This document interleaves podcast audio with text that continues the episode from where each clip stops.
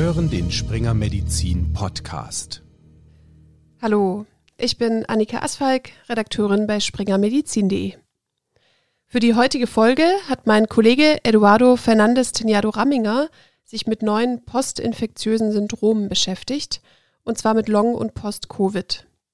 Ein Beispiel für ein postinfektiöses Syndrom ist die myalgische Enzephalomyelitis, auch chronisches Fatigue-Syndrom genannt. Postinfektiöse Syndrome kennt man auch nach einer Infektion mit dem Epstein-Barr-Virus oder dem Masern-Virus. Doch unterscheiden sich die postinfektiösen Syndrome nach einer Covid-19-Infektion davon oder sind sie ähnlich? Expertin für dieses Thema und für Immunologie ist Professor Dr. Carmen Scheibenbogen. Sie ist Leiterin des Fatigue-Zentrums der Berliner Charité. Eduardo hat mit ihr dazu gesprochen, was bereits über die Pathophysiologie und mögliche Risikofaktoren von Long- und Post-Covid bekannt ist, wie sie diagnostisch und therapeutisch vorgehen würde und was Betroffene selbst in die Hand nehmen können.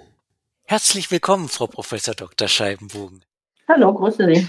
Manche Menschen leiden noch nach einer überstandenen Covid-19-Infektion weiter an Symptomen. Wann spricht man von einem Long-Covid-Syndrom?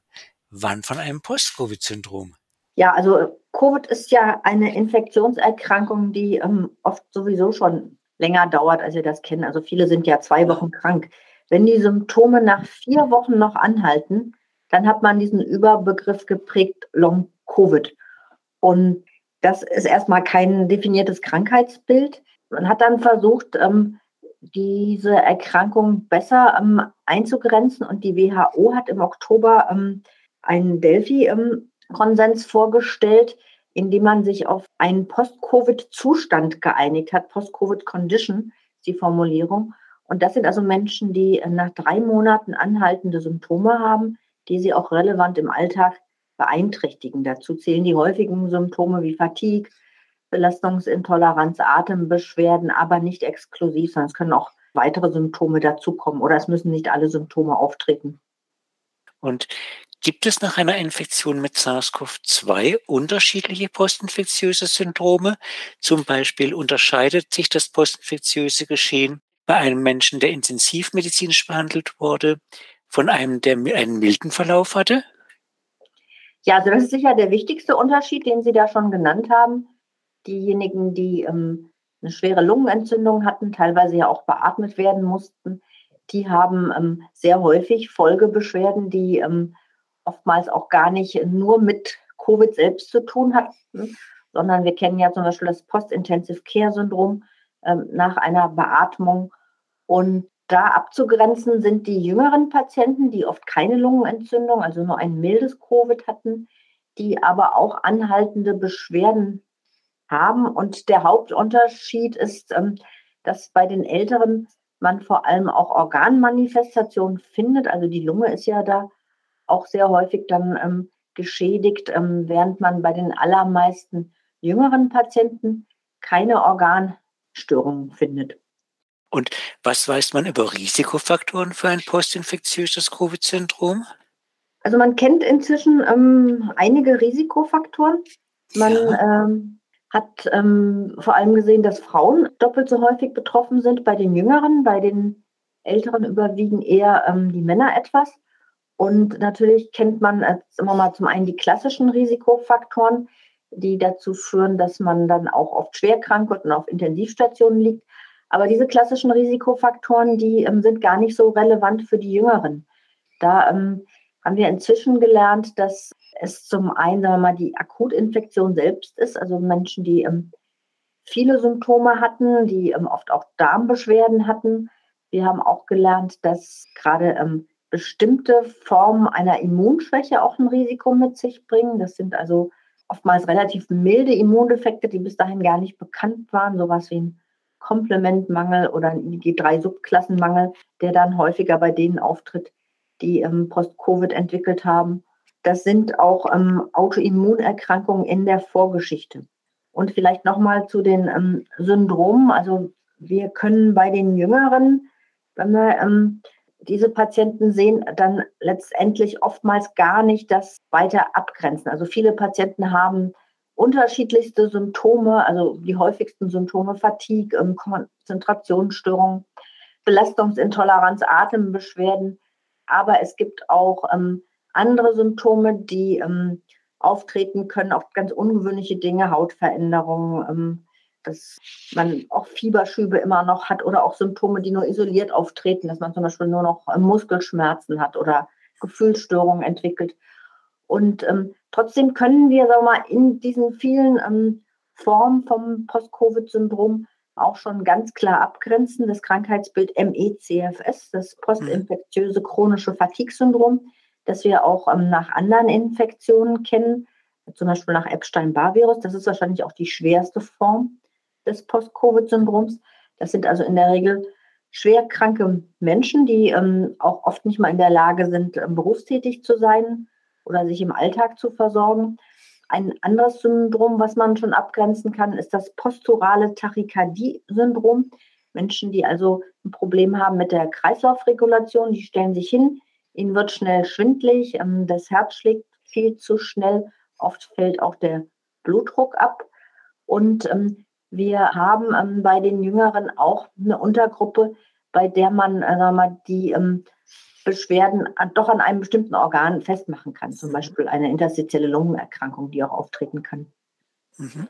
Und was ist über die Pathophysiologie der Lungen-Post-Covid-Syndrome bekannt? Ja, auch das ist sehr komplex und man geht auch davon aus, dass es nicht ein einheitlicher Pathomechanismus ist. Ähm, was diskutiert wird, wofür es auch Evidenzen gibt, ist zum einen, dass das Immunsystem anhaltend aktiviert ist, dass es Autoimmunreaktionen gibt, dass es Gefäßentzündungen gibt und infolgedessen auch verminderte Gefäßdurchblutung und dass es auch noch Virusreste gibt, die längere Zeit persistieren. Wahrscheinlich kein Virus mehr, der ähm, sich noch vermehrt, aber Virusreste, die nachgewiesen wurden in Monozyten oder auch in Darmbiopsien. Und da ist es aber wahrscheinlich so, dass je nachdem, ähm, welche Form von Post-Covid hat, möglicherweise auch unterschiedliche Krankheitsmechanismen relevant sind. Also wir gehen davon aus, dass diejenigen, die das Vollbild von ME-CFS haben, am wahrscheinlichsten auch ähm, Autoantikörper haben, die das Krankheitsbild hier mit verursachen. Und dass wir da wahrscheinlich dann auch andere Behandlungsansätze brauchen als bei denen, wo wir noch mehr Entzündungsreaktionen sehen. Und Ihr Team erforscht diagnostische Tests zum Nachweis von Autoantikörpern bei chronischem VDG-Syndrom. Funktionieren diese Tests schon? Was sagen die aus? Beim postinfektiösen chronischen Fatigue-Syndrom gehen wir davon aus, dass es sich um eine Autoimmunerkrankung mhm. handelt.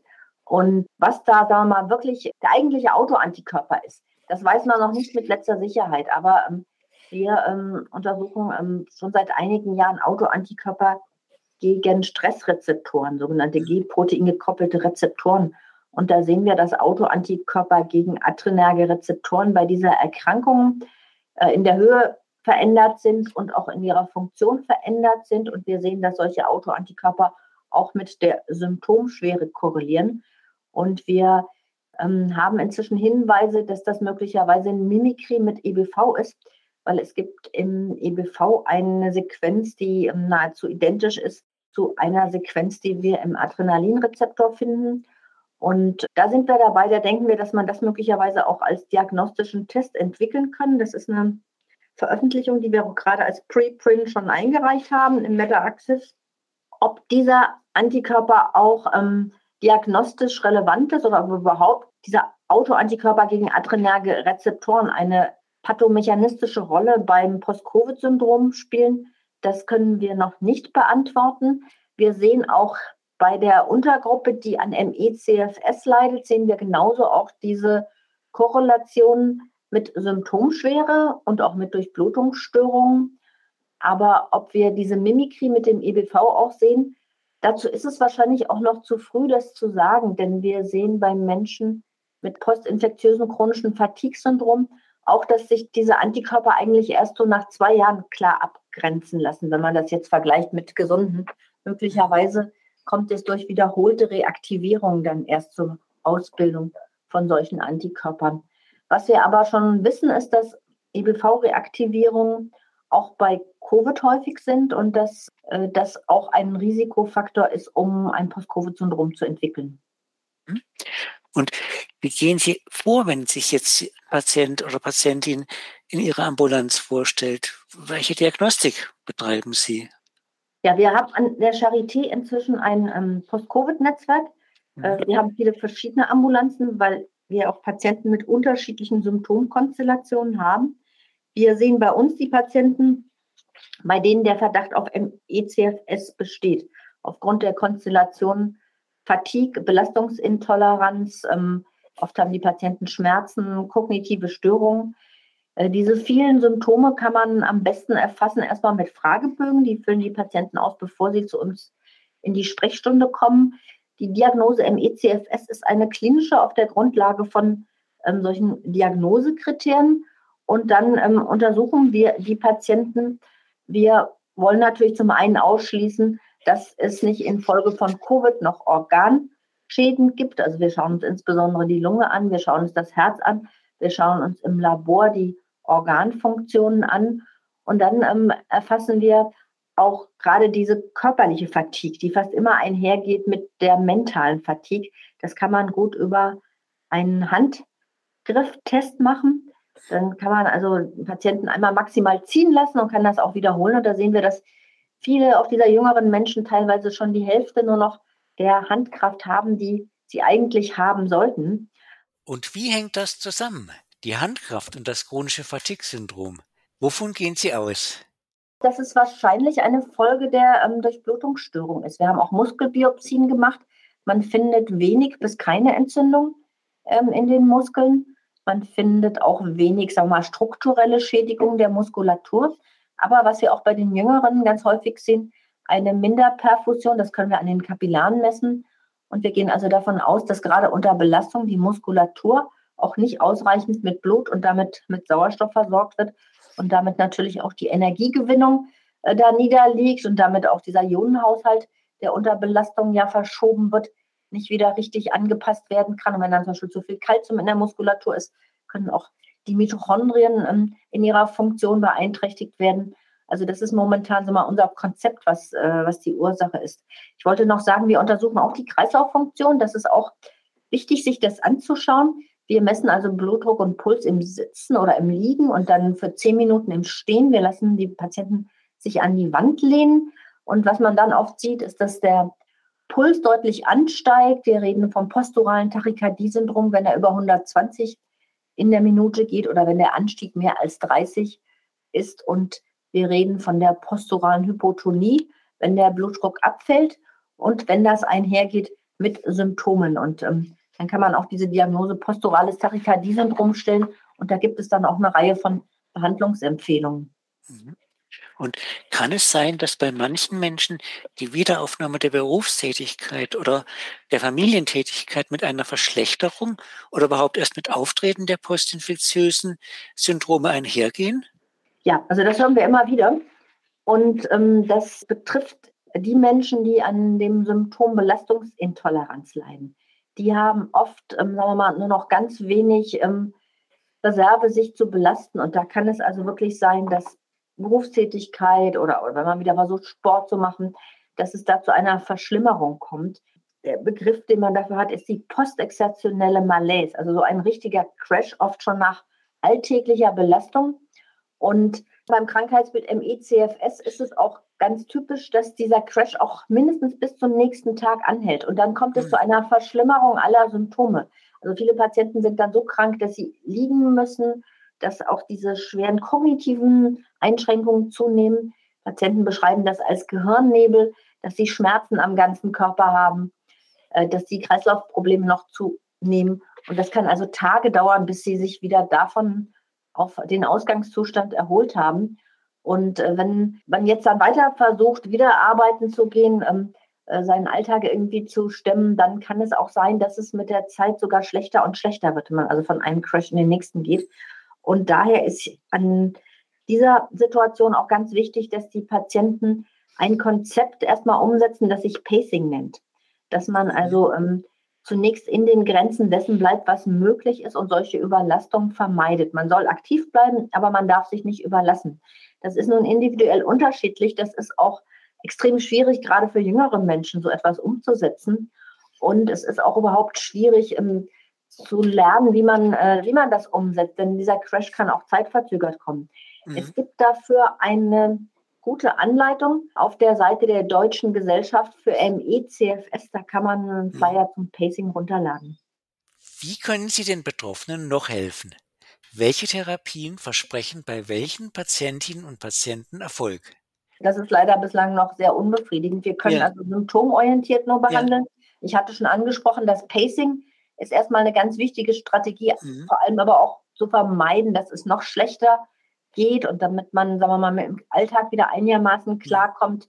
Es gibt ähm, verschiedene Sachen, die man relativ einfach auch umsetzen kann, zum Beispiel eine Atemtherapie. Viele atmen auch zu schnell. Ähm, man kann ähm, Verhaltenstherapien machen, um sagen wir mal, kognitive Störungen zu verbessern. Man kann natürlich auch Schmerzen, Schlafstörungen behandeln, die ähm, häufig auftreten. Da arbeiten wir auch eng mit unseren Physiotherapeuten zusammen. Ähm, manche Menschen haben auch psychosomatische Erkrankungen oder Angststörungen infolge von Covid oder auch der Gesamtsituation. Da arbeiten wir also mit den Psychosomatikern zusammen. Wir arbeiten mit den Neurologen zusammen bei den Patienten, die besonders stark kognitiv beeinträchtigt sind. Aber die allermeisten dieser Therapieansätze sind bislang nur an den Symptomen orientiert und versprechen eine Linderung, aber keine Heilung. Und was wir also ganz dringend brauchen jetzt sind Therapiestudien mit Medikamenten, die gezielt an den Ursachen ansetzen, insbesondere Autoantikörper, ähm, Entzündungsreaktionen, Gefäßfunktionsstörungen, für all das gibt es ja schon zugelassene Medikamente, aber die muss man in klinischen Studien natürlich auch prüfen, damit man weiß, wie man sie anwenden kann, damit man natürlich auch eine Zulassung bekommt. Momentan ist das leider so ein Graumarkt. Da gibt es ja auch, sagen wir mal, so verschiedene Medizinprodukte, die in Deutschland gerade viel eingesetzt werden, sowas wie HELP-Apharese oder Hochdruck-Sauerstofftherapie, auch die Immunabsorption. Da weiß man bislang aber noch gar nicht genau, wie oft das hilft und wem das hilft. Also das muss man, das muss man dringend überprüfen. Ich will an der Stelle noch auf die Leitlinien hinweisen, die von vielen Fachgesellschaften geschrieben worden sind, die jetzt gerade schon in der Überarbeitung sind. Es gibt diese Leitlinien auch für Patienten und ähm, die findet man auch bei uns auf der Seite des Post-Covid-Netzwerks. Dort findet man auch äh, Fortbildungen, die wir also hier alle vier Wochen halten und die wir auch aufzeichnen. Dort findet man auch Informationsmaterial für Patienten. Also Sie und Ihr Team, Sie erforschen ja die Wirkung von Immunabsorption ne, bei Patientinnen und Patienten mit Autoantikörpern gegen Beta-Adrenerge-Rezeptoren. Bringt das Hilfe? Also wir haben kleine Therapiestudien gemacht bei MECFS, das allerdings nicht durch Covid ausgelöst war, sondern durch andere Infektionen in der Prä-Covid-Ära. Wir bereiten jetzt gerade vor eine Therapiestudie mit Immunabsorption wieder bei MECFS nach Covid. Ähm, wir können also momentan noch nicht sagen, ob es hilft. Wir hoffen uns natürlich, dass es hilft, sonst würden wir das ja auch nicht so machen. Es gibt bislang nur einzelne Berichte von Patienten, die hier oder dort behandelt wurden. Insofern kann man da auch momentan noch wenig Schlussfolgerung ziehen. Dieses selbe Prinzip ist ja auch das, was ähm, dieses Aptamer BC007 ähm, mhm. angeht. Auch damit äh, versucht man ja, solche G-Protein-gekoppelten Rezeptorantikörper zu neutralisieren. Auch da gibt es bislang nur ganz wenig Berichte von Heilversuchen. Also auch das muss man erst in der klinischen Studie prüfen. Und dann gibt es auch noch andere Medikamente, die ähm, man auch schon breit einsetzt bei anderen Autoimmunerkrankungen, zum Beispiel sowas wie CD20, Antikörper Rituximab ist das bekannteste. Auch das äh, wollen wir in klinischen Studien prüfen und auch Medikamente, die ähm, die ähm, Entzündungsreaktion hemmen. So ein Beispiel ist ja das Atorvastatin, ein Statin, äh, was auch schon in ähm, klinischen Studien geprüft wird, die in England laufen. Und über sowas ähm, denken wir auch nach oder auch über JAK-Inhibitoren, die ja auch gezeigt haben, dass sie bei Akut-Covid wirksam sind.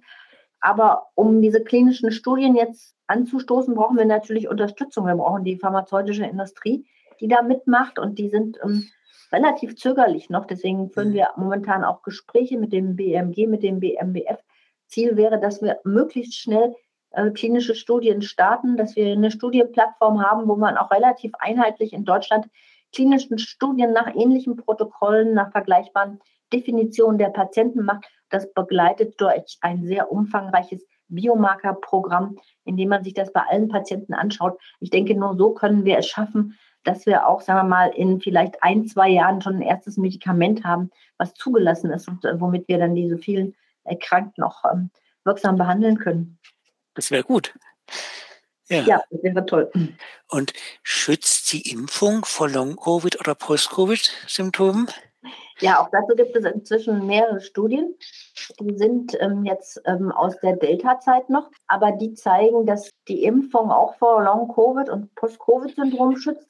Das tut sie wahrscheinlich nicht 100 Prozent, aber die Daten in den Studien zeigen, dass sie zumindest einen 50 bis 75-prozentigen Schutz haben, ähm, Long-Covid zu entwickeln, wenn sie ähm, zweimal geimpft sind. Gibt es auch Menschen, die aufgrund der Covid-Impfung mit einem solchen Syndrom antworten? Also da kann ich Ihnen noch keine gute Antwort geben, ja. weil ähm, es fehlen jetzt ähm, sauber erfasste Daten aus klinischen Studien, aber man hört immer wieder von Patienten, die berichten, sie haben Long-Covid-ähnliche Symptome im Zusammenhang mit einer Impfung bekommen. Und dem muss man natürlich auch nachgehen und das gut erfassen. Ich selbst habe einige Patienten gesehen, also es ist bei weitem natürlich nicht so häufig wie das, was wir, was wir nach ähm, Infektion sehen. Ist sicher eher selten, aber ich habe einige Patienten auch gesehen. Und ähm, es gibt mehrere mögliche Erklärungen. Also äh, ein Patient, der hatte schon mal ähm, nach einem IBV-Infekt, einem pfeiferschen Drüsenfieber, so einen längerwierigen Verlauf, auch mit, mit Fatigue, Belastungsintoleranz, sodass es sein kann, dass die Impfung auch so eine EBV-Reaktivierung triggert. Es gibt Patienten, die auch relativ unbemerkt schon Covid hatten ähm, und bei denen die Impfung dann äh, quasi das zweite Push ist, um dann, um dann so ein Long-Covid auszulösen. Das kann man inzwischen auch untersuchen, weil man kann ja eine stattgehabte Infektion von einer Impfantwort unterscheiden durch dieses N-Antikörper. Und dann ist aber natürlich auch denkbar, dass Menschen, die ähm, ein besonders aktives Immunsystem haben, dass die auch auf eine Impfung ähm, als Impfreaktion solche Langzeitfolgen entwickeln, wie wir es nach der Infektion selbst kennen. Das ist ja auch nichts Neues. Das ist ja auch zum Beispiel gut untersucht bei Masern. Da wissen wir ja, die Maserninfektion kann zum Beispiel auch Autoimmunerkrankungen auslösen, wie ähm, ähm, ein Thrombozytopenie oder ähm, Masern kann ähm, die Entzündung auslösen an den Hoden oder am der Speicheldrüse und äh, bei Mumps ist das gut bekannt. Und wir wissen also, dass Impfungen so etwas auch machen, aber in der Regel deutlich seltener und milder. Also bei Masern, Mumps, wo es gut untersucht ist, etwa ein Hundertstel das ist hier an der Stelle nochmal ganz wichtig anzumerken. Das soll also kein Grund sein, ähm, sich nicht impfen zu lassen, denn ähm, es ist doch sehr wahrscheinlich, dass die Menschen, die auf eine Impfung schon so reagieren, auf eine Infektion noch viel stärker mit Langzeitfolgen reagiert hätten. Was können Patientinnen und Patienten denn selbst machen, wenn sie betroffen sind? Genau, also Patienten sind bei dieser Erkrankung leider gefragt, auch nach Möglichkeit, sich selbst zu informieren. Ja. Und ähm, das Erste ist immer, wenn man nach vier Wochen noch Symptome hat, sollte man zum Hausarzt gehen. Der ähm, kann äh, dann natürlich auch erste Untersuchungen machen. Der kann dann auch erstmal beruhigen, dass äh, wahrscheinlich Organfunktionen in Ordnung sind. Der kann sich das Labor anschauen. Und der muss dann auch entscheiden, wie es weitergeht. Also jemand, der zum Beispiel nicht wieder im Beruf kann, da ist die Frage äh, nach einer Reha, Symptombehandlung zusammen mit Physiotherapie, mit Ergotherapie ist oft sinnvoll. Er muss auch entscheiden, wer muss weiter abgeklärt werden, wer braucht zusätzliche Diagnostik, wer muss also zum Facharzt überwiesen werden. Und ähm, der muss dann entscheiden, wer braucht wirklich Betreuung in einer Spezialambulanz, also wer muss an die Uniklinik überwiesen werden. Äh, wir können bei uns nur die Schwererkranken versorgen. Und unsere Aufgabe ist ja vor allem auch jetzt Forschung zu machen, klinische Studien vorzubereiten, Fortbildung zu machen. Also wir können leider nicht alle Patienten versorgen. Wir haben natürlich sehr viele Anfragen. Ähm, deswegen sagen wir immer ganz wichtig, gehen Sie über den Hausarzt und der entscheidet, ähm, was die nächsten Schritte sein müssen.